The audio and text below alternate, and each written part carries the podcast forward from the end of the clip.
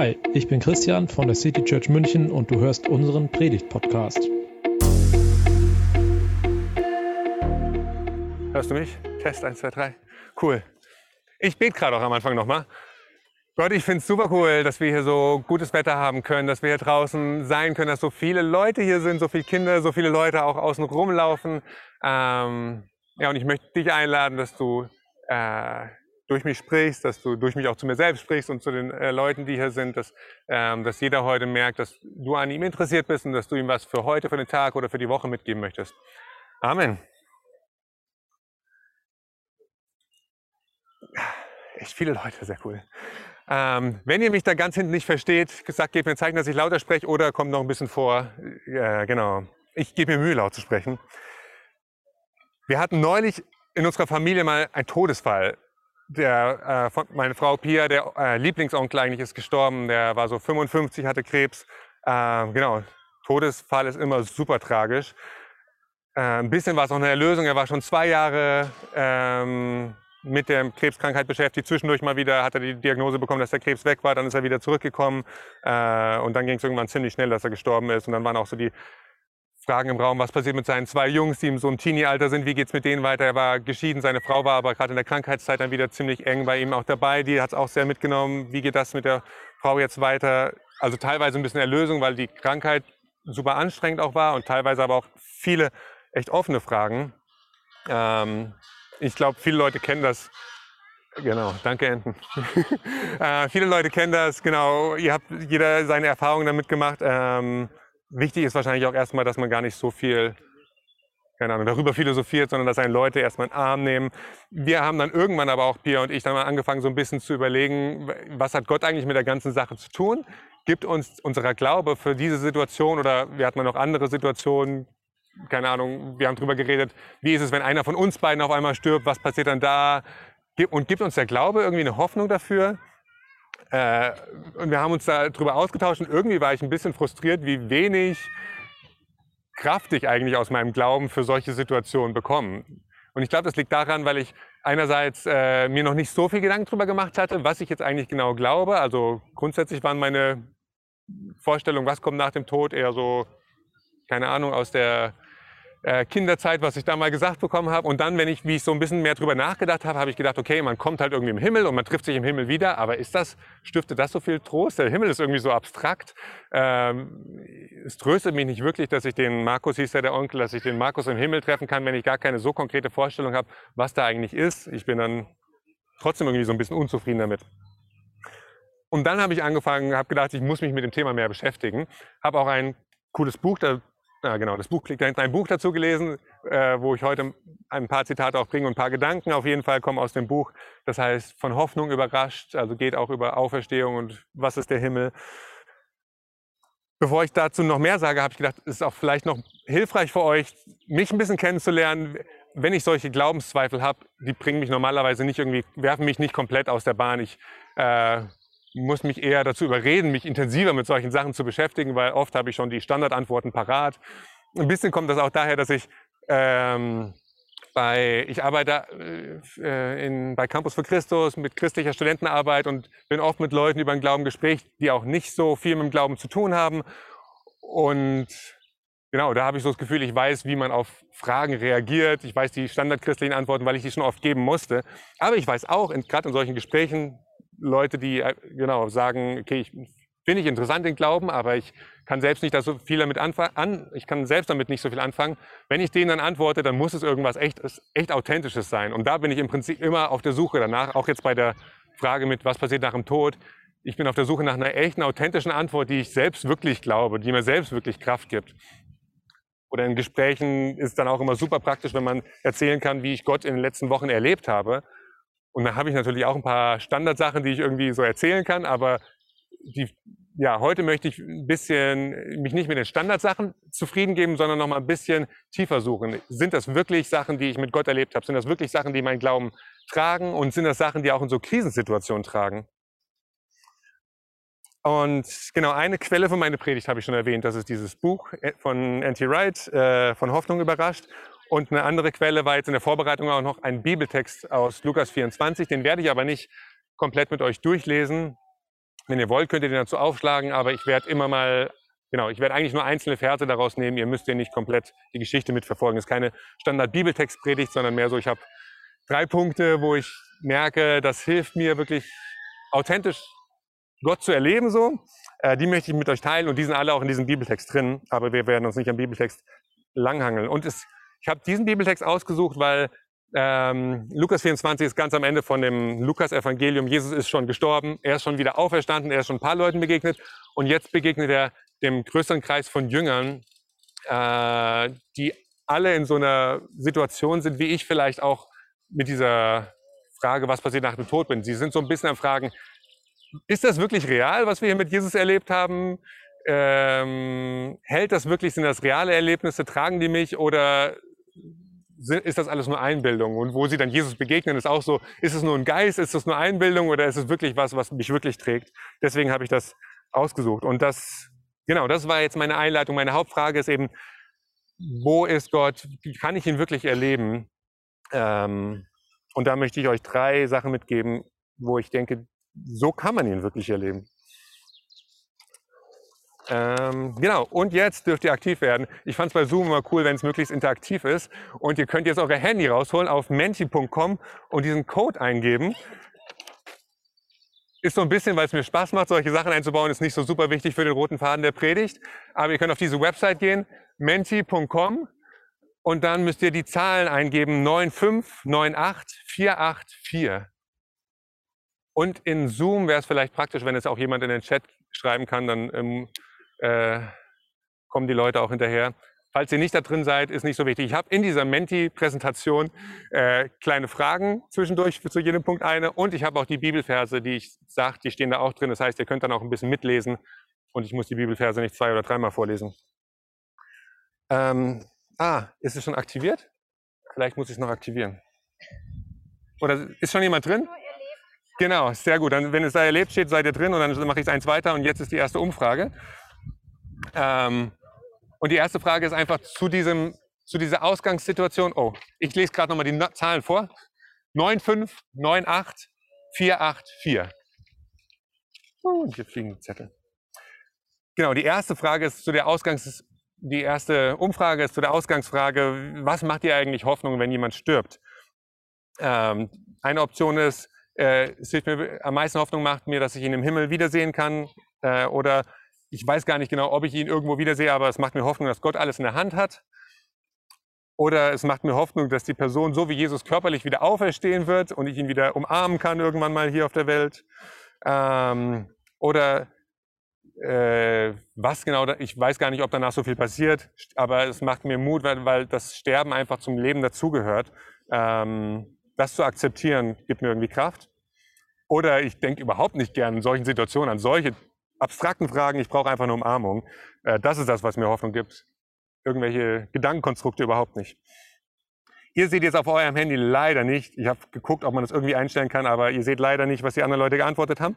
Deswegen müsst ihr hier gucken oder ich kann es euch kurz zeigen. Seht ihr was? Nee, ne?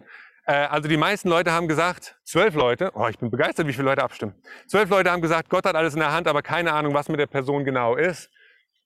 Ähm, und das gibt mir Mut, dass Gott es in der Hand hat. Sieben Leute haben auch gesagt, das erste, der erste, äh, acht Leute, äh, es gibt mir Hoffnung, dass ich sie im Himmel wiedersehen werde.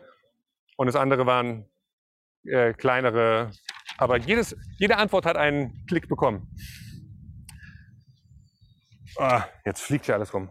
Genau, das war die Umfrage, was mache ich jetzt? Das mache ich wieder weg. Das flattert sonst zu viel.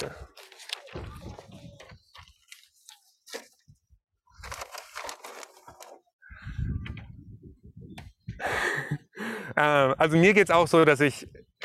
Oh, kann ich hier noch... Mir geht es auch so, dass, dass, dass es eher so was Abstrakteres ist und am meisten Hoffnung hätte mir vielleicht gemacht dieser Satz, ich werde ihn im Himmel wiedersehen, aber hat mir eben nicht so super viel Hoffnung gegeben. Eine interessante Situation fand ich auch, neulich ist ja der Philipp Mickenbecker gestorben, so ein YouTuber. Leute, die auf Social Media unterwegs waren, haben das bestimmt alle mitbekommen. Ähm, und da haben auch einige Leute gesagt, boah, ich freue mich, dass wir uns im Himmel wiedersehen können. Wie ich jetzt dieses Buch gelesen habe, fand ich interessant, dass der Autor von dem Buch eigentlich sagt, das ist gar nicht unbedingt das, was die ähm, die Bibel sagt oder die Christen äh, im ersten Jahrhundert so geglaubt haben. Dazu habe ich ein Zitat, was ihr jetzt auch auf dem Handy sehen könnt, wenn ihr wollt. Äh, der Anti-Wright schreibt, die ersten Christen glaubten nicht einfach an ein Leben nach dem Tod, sie sprachen mehr oder weniger nie davon, nach dem Tod in den Himmel zu gehen. Also wir sprechen die ganze Zeit davon, okay, oder Christen würde ich sagen, sprechen viel davon, nach dem Tod kommen wir in den Himmel und das gibt mir Mut. Aber das haben die ersten Christen eigentlich nie gemacht. Und dann ein bisschen weiter unten auf der gleichen Seite schreibt er, die ersten Christen hielten an einem zwei, zu, zweistufigen Zukunftsglauben fest. Zuerst kommt der Tod und was auch immer unmittelbar danach kommt, danach gibt es eine neue körperliche Existenz in einer neu erschaffenen Welt. Also zweistufig ist so, erst kommt irgendwas, vielleicht so ein bisschen wie wir uns den Himmel vorstellen, aber das Endgültige ist dann eigentlich vielmehr eine körperliche Existenz, nicht irgendwie eine Existenz im Himmel, irgendwo ganz weit weg auf einer neu erschaffenen Welt. Er wird diese Welt neu erschaffen. Also das wird sehr viel Ähnlichkeit mit dem haben, was wir hier erlebt haben. Und diese Sache, keine Ahnung, ob ihr da jetzt so voll mit dabei seid. Hab, er hat ein ganzes Buch dazu geschrieben, aber mich hat dieses Buch voll ermutigt. Wenn ihr, wenn euch das neugierig macht, könnt ihr das auch lesen, würde ich sehr empfehlen. Ähm, genau. Und mich hat vor allem ermutigt eben, dass es so was Greifbares ist, also dass diese Hoffnung nicht so was Abstraktes ist, ich kann ihn im Himmel wieder treffen, sondern ich kann ihn irgendwann wieder umarmen auf einer Welt, die ähnlich nur ein bisschen besser ist wie unsere Welt.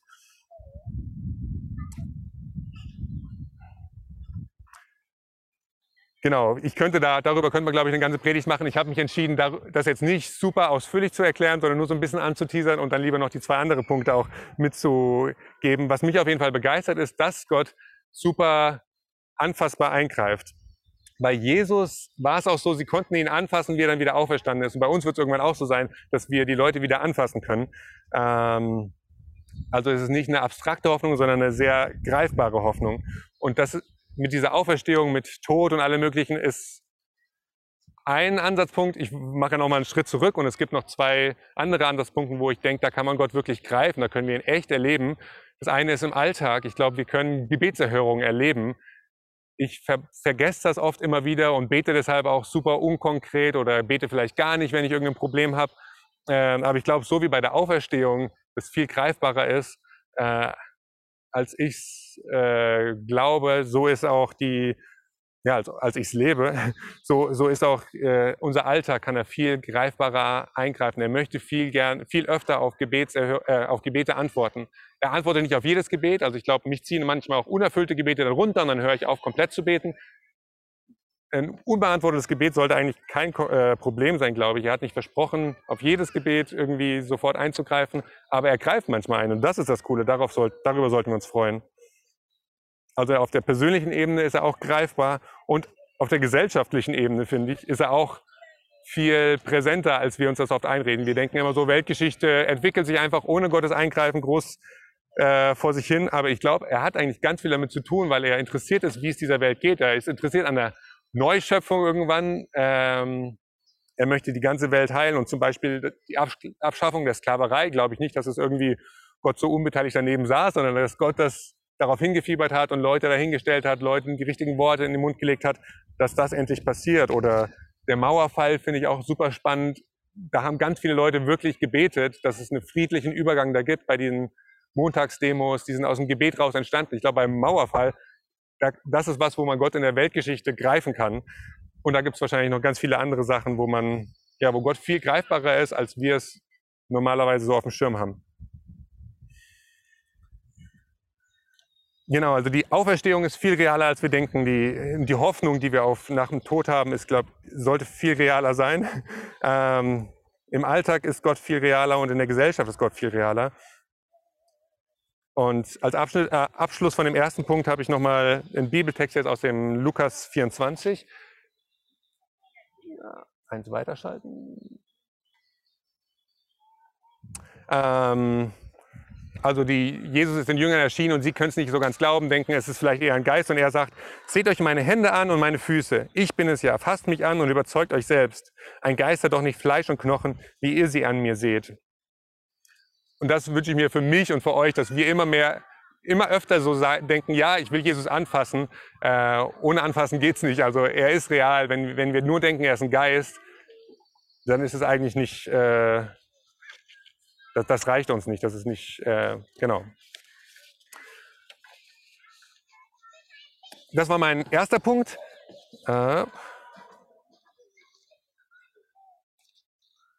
Und als, äh, genau, ich, ich versuche mir ich hab, eigentlich habe ich gerne so Gliederungen äh, an der Präsentation hinten dran. Als Gliederung habe ich jetzt ein paar oder habe ich eine Geschichte oder eine Veranschaulichung noch mitgenommen. Ich stelle mir mein Leben gerne vor wie eine Maschine. Ich habe auch Maschinenbau studiert. Ähm, es muss laufen irgendwie oder mein Glauben muss auch irgendwie laufen. Und ich glaube, die Jünger, die hatten damals in der Situation, sind die also nach der Auferstehung sind, ist die Maschine ins Stocken gekommen, lief nicht mehr rund. Und ich habe oft solche Situationen, dass ich so das Gefühl habe, ich laufe, die Maschine läuft eigentlich gar nicht so richtig. Und dann gibt es eben drei Sachen, äh, die helfen, die Maschine wieder zum Laufen zu bringen. Das eine, den ersten Punkt habe ich jetzt, äh, habe ich schon erzählt, ist dieses Eingreifen von Gott. Wir brauchen, wir müssen glauben, dass Gott wirklich eingreift. Und das ist wie die Zündung in, in einem Zylinder von einem Motor. Das gibt immer wieder wirklich, bringt die Maschine wirklich neuen Schwung, wenn wir merken, Gott ist wirklich so real. Ähm. Und da habe ich hier eine Fackel, die die Zündungen symbolisiert. Du darfst sie mal bekommen. Das ist der erste Punkt, die Fackel. Wir brauchen Du musst sie nicht hochhalten. Vielleicht. Genau. Ihr habt sie alle gesehen, die Fackel. Der, der erste Punkt.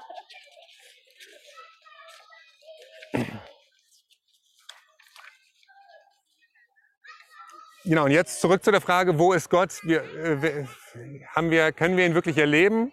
Kann ich mich daran wirklich festhalten? Das Erleben und greifbare Anfassen ist wichtig.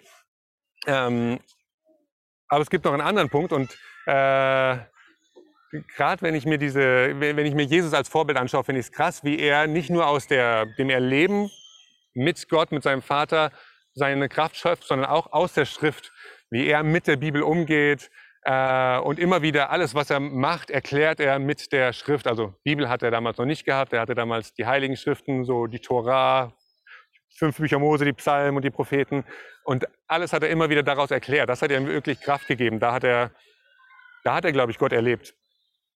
Ähm, und ich, ich finde es bei ihm cool, dass er die Sachen aber immer wieder umdenkt. Er, ähm, er sagt ja ganz oft, äh, es steht geschrieben, ich aber sage euch. In der Bergpredigt ist es so eine klassische Wendung.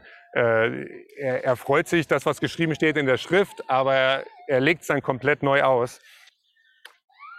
Und ich finde das bei Jesus eine, also ich in meinem Leben finde ich das eine Spannung. Wie soll ich damit umgehen? Soll ich die Bibel wörtlich nehmen und ganz genauso, wie es da geschrieben steht? Oder soll ich versuchen, die umzudenken, neu zu denken, wie es, wie es auf die heutige Situation passt? Und Jesus finde ich da ein cooles Vorbild. Ähm, und jetzt habe ich eine kleine Umfrage wieder, wo ihr mal,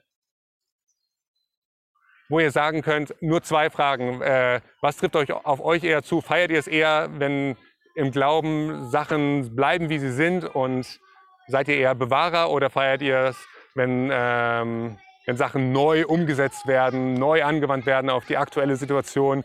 Äh, genau, freut ihr, freut ihr euch auch vielleicht, wenn ihr in der, in der Bibel schaut, über die Stellen mehr, wo Jesus Sachen neu bringt oder über die Sachen, wo Jesus Sachen bestätigt, über die Stellen?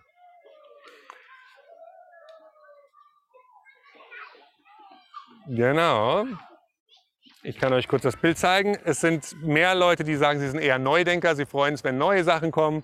Äh, es sind 14 und es sind aber auch fünf Leute, die sagen, sie sind eher Bewahrer, die sich freuen, wenn Sachen bestätigt werden.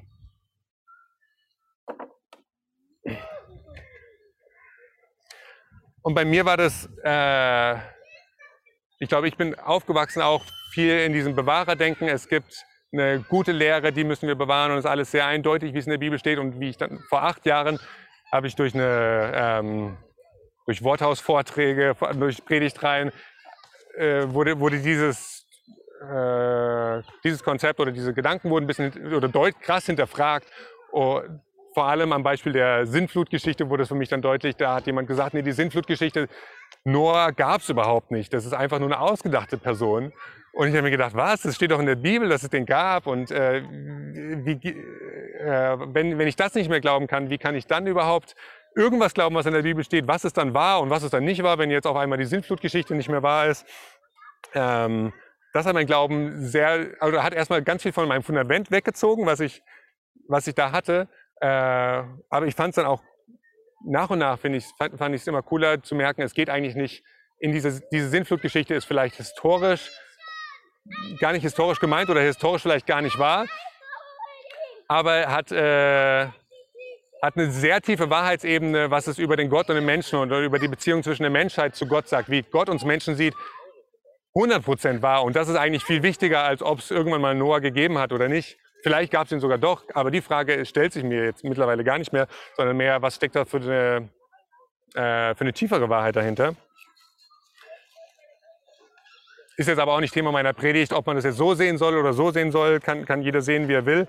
Ähm, für mich ist dann jetzt eher die Tendenz, dass ich manchmal vielleicht die, äh, durch diese zwei oder gerade in so einer Phase, wenn sich meine, äh, mein Fundament in mir weggezogen wird, dass ich dann gar nicht mehr so einen Zugang zur Bibel habe. Und ich, ich möchte mich daran erinnern, wie Jesus so einen krassen Zugang zur Bibel hat und dass es so einen, äh, dass es wichtig ist, dass er daraus gelebt hat und trotzdem es geschafft hat, es immer wieder neu zu denken.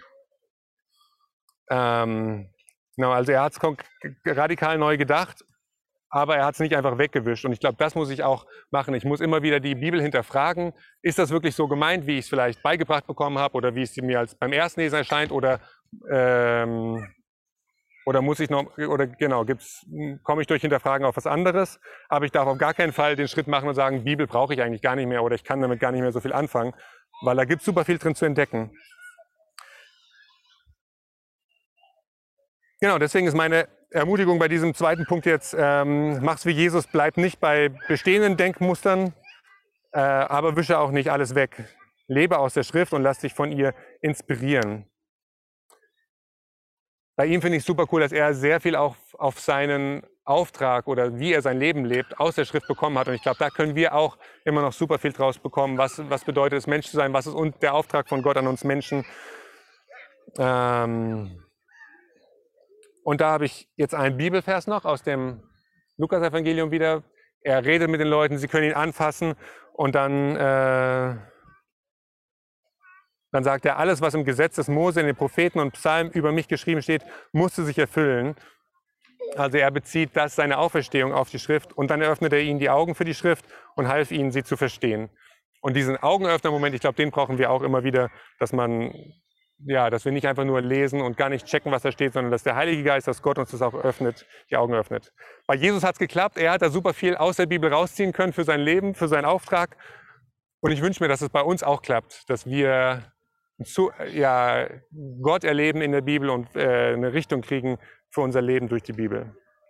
Ah, und der, genau, auf dieses Bild mit der Maschine. Die Maschine ist ins Stocken geraten durch, äh, durch greifbare Sachen, die wir erleben, dass Gott uns erscheint, dass wir ihn anfassen können, kann sie wieder in Schwung kommen. Aber sie braucht auch grundsätzlich einfach nur in Schwung kommen, bringt nichts. Da braucht es einen Plan und den Plan finden wir in der Bibel. Also wir haben eine Fackel und die Bibel.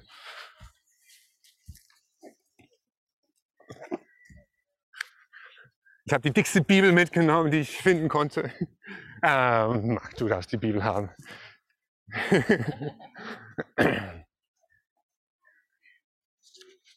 also wir können Gott erleben, indem er eingreift und wir können Gott in der Bibel erleben. Und ich habe noch eine interessante Beobachtung in diesem Text gemacht.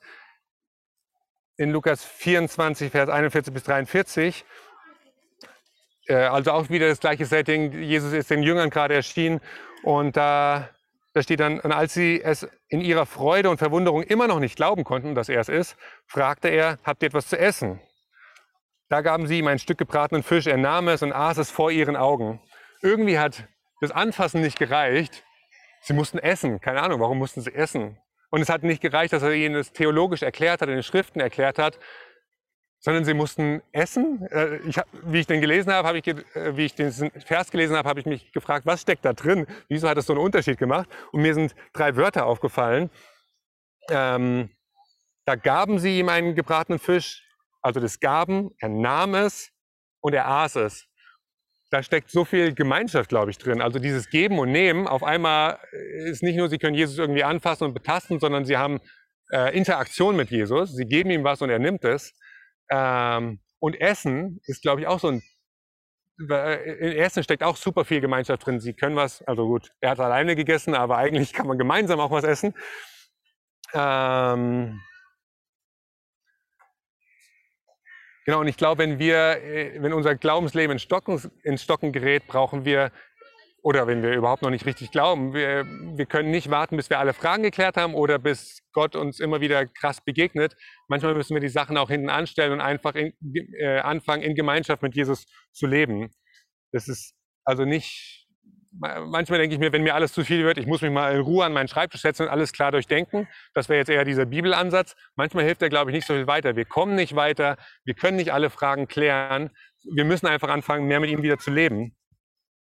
Ähm, wie das in der Praxis aussieht, finde ich eine schwere Frage. Da könnt ihr mir gleich auch noch mal ein bisschen helfen. Ich könnte mir vorstellen, man geht einfach weiter in Gottesdienste oder in Hauskreis, obwohl man gerade viele Glaubenszweifel hat oder obwohl man so das Gefühl hat, ich erlebe Gott gar nicht. Oder man liest einfach weiter in der Bibel, obwohl man das Gefühl hat, Gott spricht natürlich jetzt gerade gar nicht so äh, zu mir. Also einfach so dieses weiter mit Jesus unterwegs sein.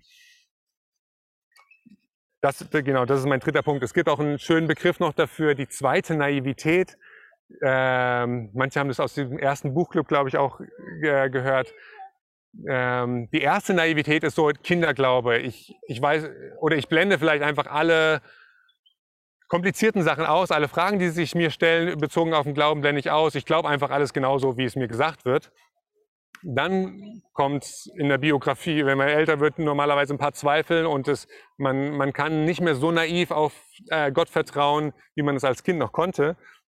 Und eine zweite Naivität ist dann, ich weiß, es gibt große Fragen. Ich weiß, es gibt diese Sachen und ich blende sie nicht aus. Ich beschäftige mich immer mal wieder damit. Aber es gibt auch Zeiten, wo ich, wo ich mich einfach 100% weiter auf Gott einlasse, wo ich weiter in Gottesdienst gehe, wo ich weiter bete, obwohl ich weiß, dass Gebet eigentlich super komplexes Thema ist. Gebetserhörung. Ich, ich bete weiter, dass Gott in meinen Alltag eingreift, obwohl ich weiß, es ist ein sehr komplexes Thema und ich weiß gar nicht, wie ich das theologisch erklären soll. Aber ich mache es einfach. Ich bete einfach. Ähm, genau, das ist diese zweite Naivität, die, glaube ich, super wichtig ist, dass unsere Maschine wieder in Gang kommt. Ein schöner, ein super schöner Psalm, ein super schöner Psalm habe ich gefunden, der das auch sehr gut beschreibt. Ähm, im Psalm 73, den habe ich euch auch eingeblendet und ich lese ihn vor. Da sagt der Psalmschreiber, da dachte ich nach, oder oh, ich lese mal von hier. Da dachte ich nach, um das zu begreifen. Es war eine große Mühe für mich. Also der hatte wirklich Kopfschmerzen. Als mein Herz verbittert war, der hatte auch Herzschmerzen, und ich stechenden Schmerz in den Nieren spürte, da war ich dumm und ohne Verstand. Wie ein Stück Vieh stand ich vor dir. Also er kam sich wirklich dumm vor, weil er Gott nicht begreifen konnte und super minderwertig, vor dem großen Gott. Blöd kam er sich vor. Und dann, und dann sagt er, doch ich gehöre immer zu dir. Du hältst mich an der rechten Hand. Mit deinem Rat leitest du mich und nimmst mich am Ende in Ehren auf. Und da steckt so viel, dieser Text sprüht vor Gemeinschaftswörtern, finde ich. Doch ich gehöre immer zu dir. Du hältst mich an der rechten Hand. Mit deinem Rat leitest du mich und nimmst mich am Ende in Ehren auf. Also das ist, was ich, ja, was man mit zweiter Naivität beschreiben kann. Er weiß, er hat Kopfschmerzen, er weiß, er versteht ihn nicht, er fühlt sich blöd, aber er weiß auch, Gott ist immer weiter bei ihm und er ist weiter mit ihm unterwegs. Und jetzt könnt ihr mal äh, wieder euer Handy rausholen und in Menti Ideen eingeben, wie das konkret ausschauen kann.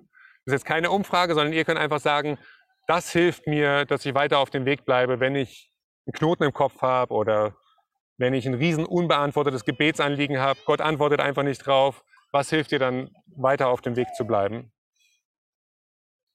Der Modus ist jetzt hier Fragen aus dem Publikum, ich werde die aber nicht beantworten, es ist einfach nur, dass ihr sehen könnt, was die anderen Leute schreiben. Ihr könnt es sogar bewerten, liken, wenn jemand eine Sache reingeschrieben hat, die er gut findet.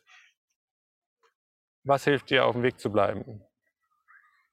Jemand hat gesagt, Ermutigung durch andere.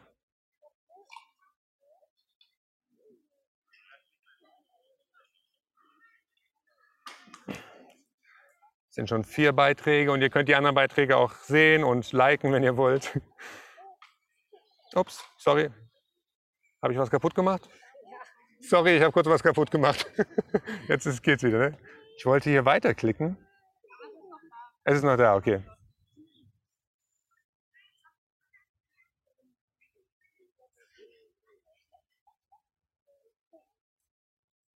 Ah, hier sehe ich alle. Perfekt, hier sehe ich alle. Ähm, Ermutigen durch andere. Lobpreis machen oder Lobpreis hören, hat jemand geschrieben. Und zwei Leute haben es geliked, drei Leute. Ähm, einfach Gemeinschaft, Gemeinschaft mit anderen, im Hauskreis darüber austauschen, Gespräche mit anderen, eine tägliche Routine tut auch gut. Bücher lesen, Predigten hören, beten. Genau, ihr könnt gerne noch mehr reinschreiben und auch die Sachen noch lesen. Ich hole mein Ding. Das war der dritte Punkt jetzt für mich. Äh, es hilft, wenn die Maschine weiterlaufen soll, wenn ich, ich brauche diese greifbaren Zündungen, die nicht nur Einbildung sind, sondern ich brauche, dass dieses äh, greifbar ist. Das ist die Fackel. Ich brauche, dass, äh, dass ich Jesus, dass ich den kompletten Plan verstehe und merke, wie viel wirklich in der Schrift, in der Bibel steckt für mein Leben und für diese Welt. Das ist die Bibel. Und ich brauche es manchmal auch, dass ich einfach die Maschine in Gang versetzt. Wenn die Maschine anfängt zu laufen, dann kann sich das Öl überall hin verteilen, wo Öl gebraucht wird. Deswegen habe ich hier Fahrrad Rostlöseröl mit, mitgenommen, weil manchmal muss eine Kette einfach wieder anfangen zu laufen, damit die ganzen Verrostungen rausgehen. Und das, genau, der dritte Punkt, das Schmieröl. Das waren meine drei Punkte. Jetzt habe ich noch einen 3 plus 1 Punkt. Äh, wenn mich das, wenn ihr merkt, oh, ich finde es so cool, dass Jesus wirklich eigentlich viel greifbarer ist, dass man ihn anfassen kann, dass in der Schrift viel mehr drinsteckt. Äh, also mich begeistert das, dass Jesus so viel aus der Schrift rausgeholt hat und ich auch so viel aus der Schrift rausholen kann und dass Gott mir begegnet, selbst wenn ich nicht alle Fragen gelöst habe.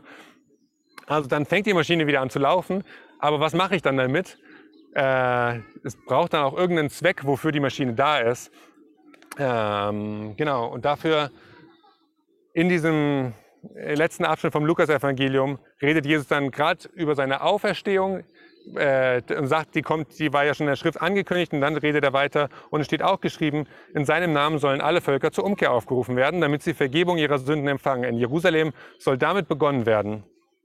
Also er direkt von dem, dass die Leute sagen, wie krass, dass du auferstanden bist, wie krass, dass, äh, dass es Gott wirklich gibt, sagt er, okay, und das macht ihr, das könnt ihr damit machen, wenn ihr das krass findet äh, könnt ihr anderen Leuten davon erzählen, könnt andere Leute aufrufen, zurück zu Gott umzukehren. Und hier steht dann Vergebung ihrer Sünden zu empfangen. Da würde ich am liebsten auch noch mal eine extra Predigt draus machen, weil, weil ich denke mir, Vergebung der Sünden empfangen, da wartet jetzt gerade niemand so wirklich drauf hier im Park oder keine Ahnung was. Äh, das müsste man, glaube ich, neu denken. Was bedeutet Vergebung der Sünden empfangen für unsere Gesellschaft heute? Wenn ich versuchen müsste, es in ein, zwei Wörtern um, äh, zu umschreiben. Ich glaube, es geht ganz viel bei Vergebung der Sündenempfang um Erlösung aus Sachen, wo ich mich gefangen fühle. Und ich glaube, auch heute fühlen sich Leute durch Corona gefangen oder durch Krankheiten oder Einsamkeit. Und wir können den Leuten sa sagen, also zur Umkehr aufrufen, geh zurück zu Gott, äh, damit du da aus deinen Gefängnissen befreit werden kannst, aus deiner Einsamkeit befreit werden kannst. Genau, da könnte man auch noch viel drüber reden, aber es war nur mein 3 plus 1 Punkt, nur ein kleiner Punkt. Und die Veranschaulichung?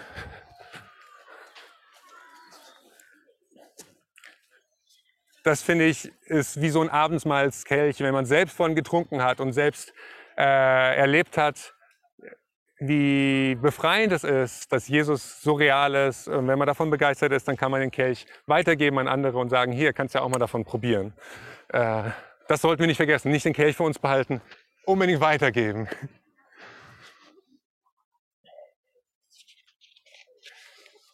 Jetzt komme ich zum Schluss. Ich mag es am Ende von der Predigt auch immer noch mal so ein bisschen zu überlegen, wie kann, was kann das für meinen Alltag bedeuten? Wie könnte ich das nächste Woche anwenden? Und da habe ich euch drei Ideen mitgebracht. Vier Ideen. Für jeden Punkt eine Idee. Die müsst ihr nicht so anwenden. Könnt es aber. Wo ist es? Ja. Funktioniert irgendwie gerade nicht. Ja, ich versuche weiterzuklicken, aber es hat nicht funktioniert mit dem Weiterklicken. Einmal aktualisieren. Jetzt geht's. Also ihr könnt ja auch auswählen jetzt auf Menti, müsst aber nicht. Ich werde die Umfrage nicht zeigen, wer jetzt welchen ausgewählt hat. Ähm, ein möglicher Schritt für nächste Woche könnte sein, Jesus ist greifbar, versuch doch mal ein bisschen konkreter zu beten für eine Sache, wo du Gottes Eingreifen brauchst. Eine konkrete Sache für nächste Woche könnte auch sein mit der Bibel. Wenn die super tiefe Wahrheiten hat, versuch doch einfach mal ein bisschen mehr in der Bibel zu lesen nächste Woche. Vielleicht hast du einen bestimmten Zeitpunkt schon, wo du weißt, oder eine bestimmte Stelle, die du noch mal tiefer lesen willst. Ähm, mit dem in Gemeinschaft mit Jesus bleiben, diese zweite Naivität. Äh, wenn das dein Ding ist, dann versuch doch mal vielleicht eine Gebetsgemeinschaft mit jemandem über deine Fragen zu haben und also weiter deine Fragen zu Gott bringen, obwohl du gar nicht weißt, ob es Gott gerade gibt. Und wenn du total begeistert bist von Jesus, sowieso denkst, er ist so real, das feiere ich einfach, dann versuch es doch mit jemand anderem zu teilen, indem du ihm hilfst, so wie Jesus auch anderen Leuten geholfen hat. Genau. Ich habe euch jetzt erzählt, was, welche Punkte mich an Jesus echt begeistern, wo ich denke, dass er viel realer ist, als, ich, als es mir oft bewusst ist. Äh, am Ende von diesem Bibeltext äh, ist die Himmelfahrt auch noch beschrieben. Jesus geht, äh, fährt auf in den Himmel und die Jünger, die feiern das total, beten ihn dann an und gehen an den Tempel und preisen ihn. Was steht da? Äh, und sie waren ständig im Tempel und priesen Gott. Und ich glaube, das ist eine angemessene Reaktion drauf, wenn man merkt, oh, Gott ist viel realer, er hat gerade krass eingegriffen, er greift immer wieder krass ein. Und das können wir jetzt gemeinsam noch mit einem Lobpreislied machen, dass wir Gott loben.